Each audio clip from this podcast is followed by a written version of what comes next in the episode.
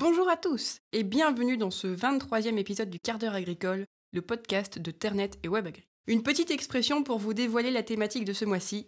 Seul, on va plus vite, mais ensemble, on va plus loin. Oui, oui, je vous vois rire en entendant cette citation un peu cliché, mais c'est pourtant vrai. Et Sophie ouvre le bal des exemples avec ses agriculteurs qui se regroupent pour échanger et progresser ensemble. Le quart d'heure agricole. Le podcast qui vous donne une bonne excuse pour être en retard.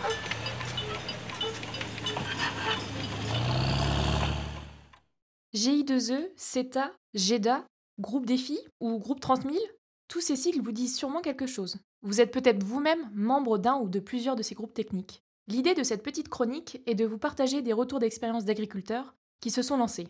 Pourquoi se sont-ils engagés dans ce type de groupe et qu'est-ce que ça leur apporte? Saviez-vous que presque 29% des agriculteurs feraient au moins partie d'un groupe technique? Parmi les thématiques de travail, la réduction des intrants, l'agriculture bio ou l'agriculture de conservation des sols, ou bien encore la méthanisation, l'agroforesterie, l'autonomie protéique des exploitations. Il y en a pour tous les goûts et tous les systèmes. Mardi dernier, nous avons par exemple rencontré Bernard Mercier, polyculteur éleveur dans la Somme, lors d'un tour de plaine organisé par la PAD. L'agriculteur a arrêté le labour il y a une dizaine d'années et s'est tourné vers l'agriculture de conservation des sols. Si cette transition se fait progressivement, il nous confie toutefois qu'il n'était pas forcément rassuré les premières années. Bernard Mercier fait aujourd'hui partie de deux GI2E, un avec la Chambre d'agriculture de la Somme et un avec sa coopérative Noriap. Et il est également membre du groupe local de la PAD, l'association pour la promotion de l'agriculture durable. On l'écoute tout de suite. L'avantage de ces groupements-là, c'est qu'on est, c'est des échanges entre agriculteurs.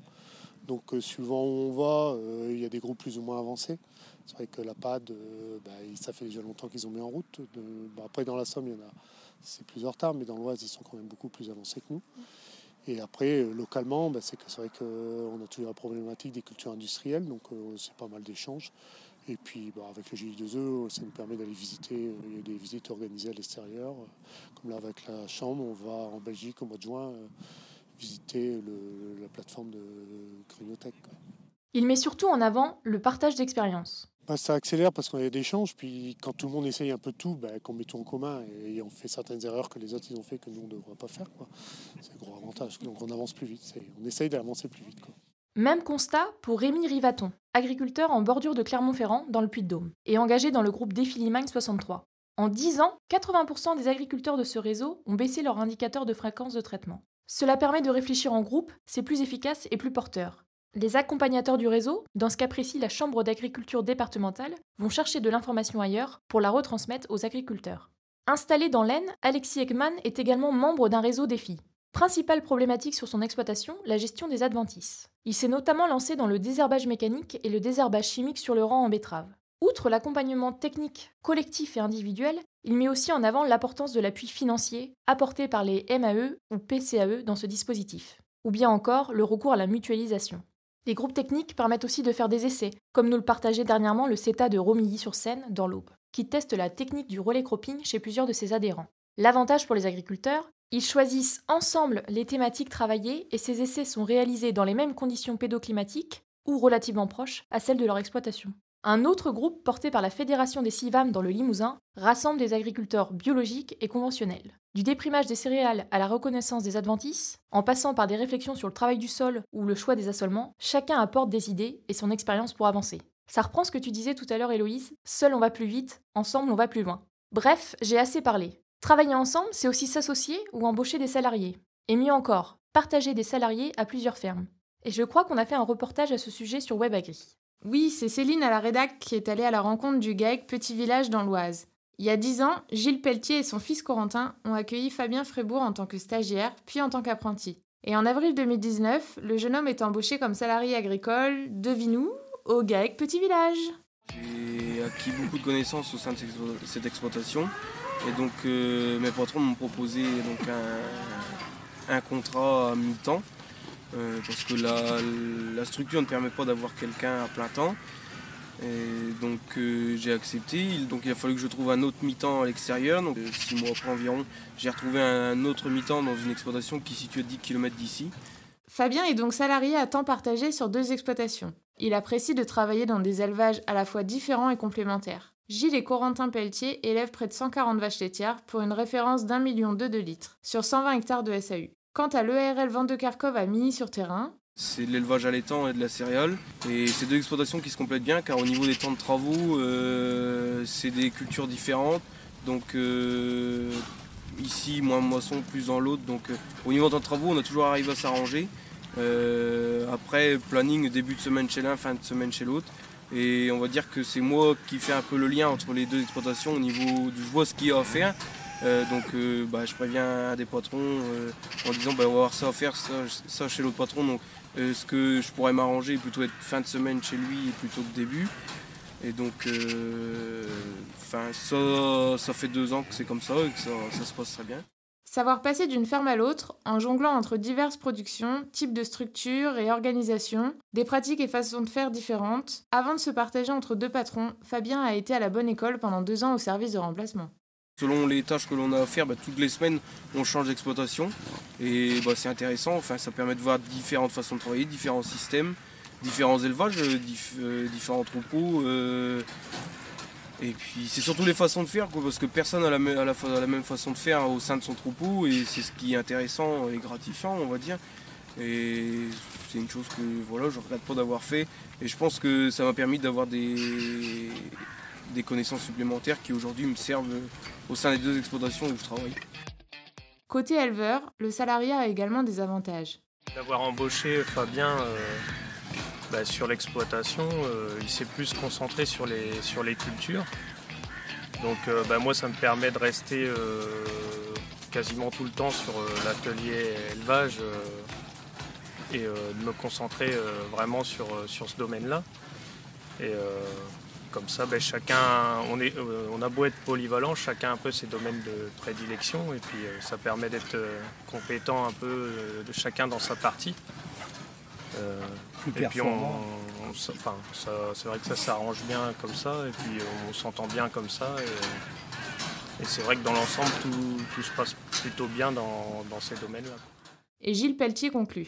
Avoir pris Fabien en stagiaire et apprenti m'a permis ben, de juger la personne et puis de savoir ben, qu'en lui proposant la place de salarié, je ne serais pas déçu. Et sur le partage de salariés avec une autre exploitation? Et puis ben, le fait qu'il travaille dans une exploitation euh, proche mais quand même complètement différente, c'est euh, pour nous c'est un plus. Ça permet d'avoir des informations qu'on n'aurait pas autrement. Euh, c'est un plus. Après, ben, qui gère son temps de travail, pour nous, c'est vraiment pratique. Euh, on sait que ben, tel jour il sera là, on peut euh, faire tels travaux. En résumé, que ce soit pour prendre un stagiaire, un apprenti ou un salarié, il faut surtout aimer partager. Si l'apprenti est, curieux, intéressé, euh, je pense qu'il peut progresser à mes côtés. quoi. Oui, c'est bien une histoire de partage. Et on peut aussi partager du matériel, et on terminera la chronique là-dessus. En restant en élevage d'abord. Delphine, tu vas nous parler d'alimentation, c'est ça? Oui, car c'est le deuxième poste le plus chronophage derrière la traite. C'est pour cette raison que des éleveurs délèguent cette tâche. Alors bien sûr, il y a les robots d'alimentation, mais c'est pas le sujet là. Moi, je vais vous parler des cumas de dessilage. Et concrètement, c'est quoi? Ben, En fait, c'est une mélangeuse et un chauffeur qui tournent sur les différentes fermes de la cuma au quotidien pour distribuer la ration. D'après la Fédé des cumas, il faut compter un coût de 15 à 16 euros les millilitres contre 20 à 30 en ayant sa machine et en faisant le boulot soi-même. Derrière ce chiffre, on a 40% pour les charges fixes. À noter qu'une décileuse automotrice coûte environ 200 000 euros, voire plus aujourd'hui.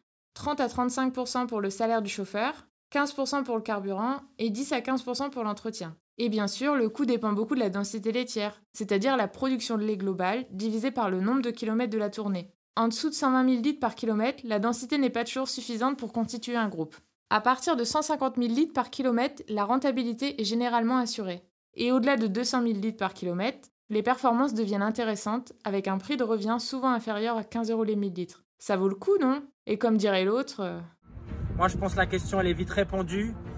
Ok, merci pour la petite référence. Et sinon, il y a beaucoup d'éleveurs qui partagent une décileuse comme ça? Oui, il existe plus de 200 groupes en France à l'heure actuelle. Et je pense que ça augmentera encore. Après, ça va de soi. Il faut que tout le monde s'entende pour que ça marche. Et il faut bien définir le mode de facturation qui peut se calculer sur la production de lait de chaque ferme, le temps passé sur chaque élevage, ou encore le tonnage distribué. À chaque CUMA, son mode de calcul.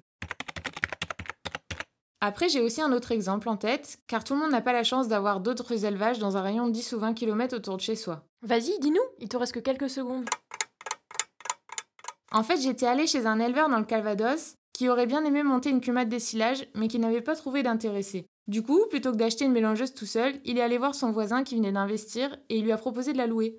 Ah oui, c'est pas mal. Et comment il s'organise du coup? En fait, il va chercher tous les après-midi l'ensemble tracteur et bol mélangeur à son voisin pour nourrir ses vaches et il fait en plus deux mélanges par semaine pour les génisses et ça roule. Bon, je te vois venir avec la prochaine question, du coup je te réponds tout de suite. Ça lui coûte 400 euros par mois plus un plein de tracteur. Pas sûr que ce soit plus rentable que d'avoir sa propre machine, mais l'éleveur en est content et il m'expliquait qu'au moins il savait exactement combien ça lui coûtait chaque mois et il n'avait pas à se tracasser de l'entretien et les changements de pièces. Pile sur le gong. Merci pour les infos. Au suivant, ou plutôt à la suivante. On reste dans les CUMA, mais sur un partage de matériel encore plus global cette fois. En effet, Sophie, je vais maintenant vous parler de Mathieu Goiri, agriculteur en polyculture élevage laitier dans le Bas-Rhin. Pour réduire ses charges de mécanisation, et en particulier de traction, il a cofondé une CUMA en 2008 avec les agriculteurs voisins. Mais la CUMA ne s'arrête pas au partage d'équipements. Elle propose également le partage de tracteurs dernier cri. Cela permet d'investir l'argent ainsi économisé dans d'autres postes de charge de l'exploitation. Comme il le dit lui-même, je ne possède qu'un chargeur télescopique et une benne en propriété. Tout le reste appartient à la CUMA. La CUMA de la Rosée investit dans des tracteurs équipés de technologies comme le freinage pneumatique, le guidage ou encore la coupure de tronçons. Elle permet ainsi à ses adhérents qui ne pourraient pas investir tout seuls d'y avoir accès et améliorer leur confort de travail. Avec les 12 autres adhérents, ils ont également mis en place des chantiers collectifs. Toutes les opérations sur les cultures, semis, traitements, épandage, récolte, ensilage, ainsi que les travaux de fenaison sont réalisés à l'échelle de la CUMA. Chacun connaît son rôle, indique Mathieu. Au total, les adhérents couvrent une surface totale de 1000 hectares de terres agricoles.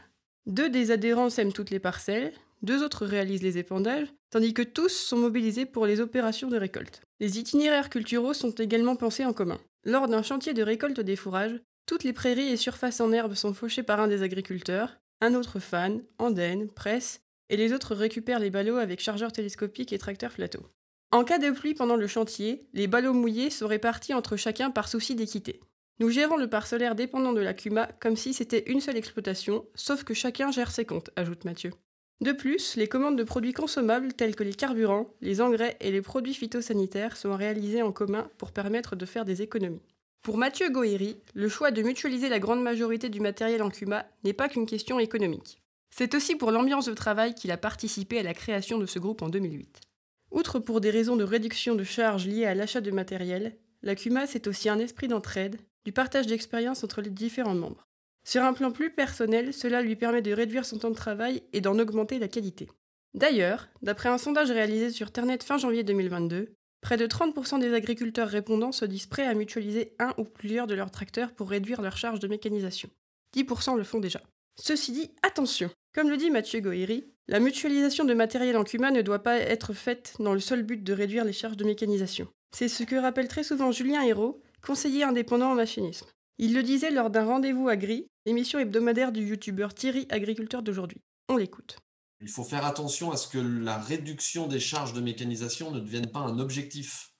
Euh, j'ai croisé des exploitants pour lesquels l'objectif principal était la réduction des charges de mécanisation et on a mis en danger la rentabilité ou le, rendement et la productivité de, l'atelier de production. Donc euh, euh, attention à ce que ne trop tirer sur la ficelle ne pénalise pas au final la rentabilité de l'exploit. Les deux points essentiels pour définir un mode de mécanisation, il y a bien sûr le prix de, la prestation ou du coût de détention du matériel. Et en fait, on se rend compte que euh, c'est pas le mode de mécanisation qui fait le prix, mais c'est toujours bel et bien le volume annuel de travail qui va, diluer le coût de revient de, la machine. Donc, qu'on soit en propriété, en ETA, en CUMAP ou en location ou copropriété, on peut avoir des coûts similaires puisque le premier facteur qui modifie, qui réduit ce coût, c'est le taux d'occupation annuel de la machine.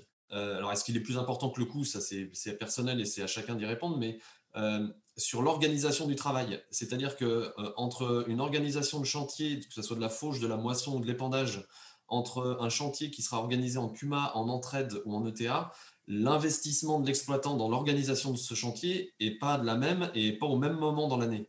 C'est-à-dire qu'entre des réunions, des assemblées générales, des, prises de décision à plusieurs, euh, c'est un fonctionnement d'association qui va être plus chronophage à d'autres moments.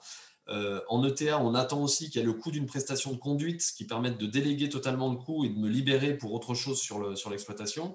Euh, en propriété, évidemment, eh bien, il y aura aussi une contrainte d'entretien et de maintenance du matériel qu'il faudra anticiper. Et souvent, on la, on la, sous-estime, cette, charge-là, en temps et en coût. Euh, donc pour moi, le, choix du mode de mécanisation, on peut parler de prix pendant des heures, mais il y aura aussi euh, des choix à faire sur l'organisation de travail et la disponibilité que je suis prêt à, investir dans, dans le mode que je vais subir ou choisir. C'est sur ces bons conseils que s'achève cet épisode du quart d'heure agricole. Merci à vous de nous avoir écoutés. Et si ce n'est pas encore fait, abonnez-vous pour être sûr de ne pas rater les prochains.